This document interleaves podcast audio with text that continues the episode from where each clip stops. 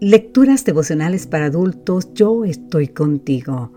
Cortesía del Departamento de Comunicaciones de la Iglesia Dentista del Séptimo Día Gascue en Santo Domingo, capital de la República Dominicana. En la voz de Sarat Arias.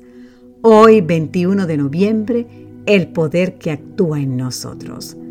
Efesios capítulo 3, los versículos 20 y 21 nos dicen, y a aquel que es poderoso para hacer todas las cosas mucho más abundantemente de lo que pedimos o entendemos, según el poder que actúa en nosotros, a Él sea la gloria. El apóstol Pablo experimentó en su propia vida que el Evangelio es poder de Dios para salvación. Romanos 1.16.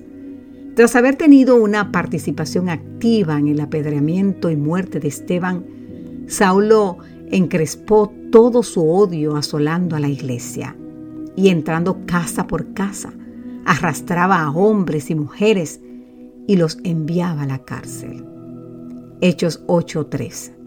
No conforme con eso y respirando aún amenazas y muerte contra los discípulos, les pidió a Anás y a Caifás cartas para las sinagogas de Damasco, a fin de que si hallaba algunos hombres o mujeres de este camino, los trajera presos a Jerusalén.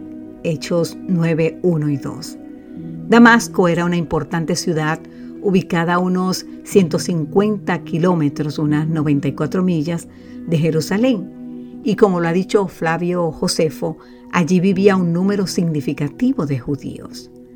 Precisamente mientras iba camino a Damasco, Pablo se encontró con Jesús y pasó de perseguir a los discípulos de Cristo de rabino judío y orgulloso miembro de la clase farisaica a más grande difusor del mensaje cristiano. El que se consideraba hebreo de hebreos ahora sería el instrumento que Dios usaría para llevar el mensaje de salvación a los gentiles. El que se veía a sí mismo como irreprensible ahora se considera el primero de los pecadores.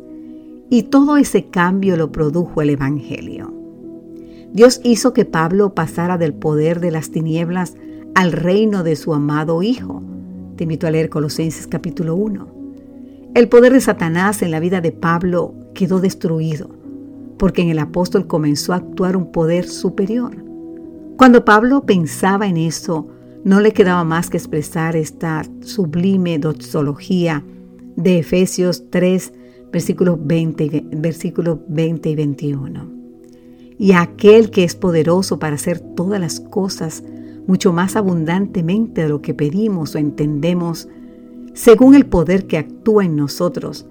A Él sea la gloria en la iglesia, en Cristo Jesús, por todas las edades, por los siglos de los siglos. Amén. La palabra griega traducida como actúa es energoumenen, de donde procede nuestro vocablo, energía. El poder de Dios energiza nuestra vida y produce un cambio en nosotros. Ahora bien, querido amigo, querida amiga, ¿no te gustaría que ese poder comenzara a actuar en tu vida? Sabes, si Dios cambió a Pablo, también te cambiará a ti. Amén.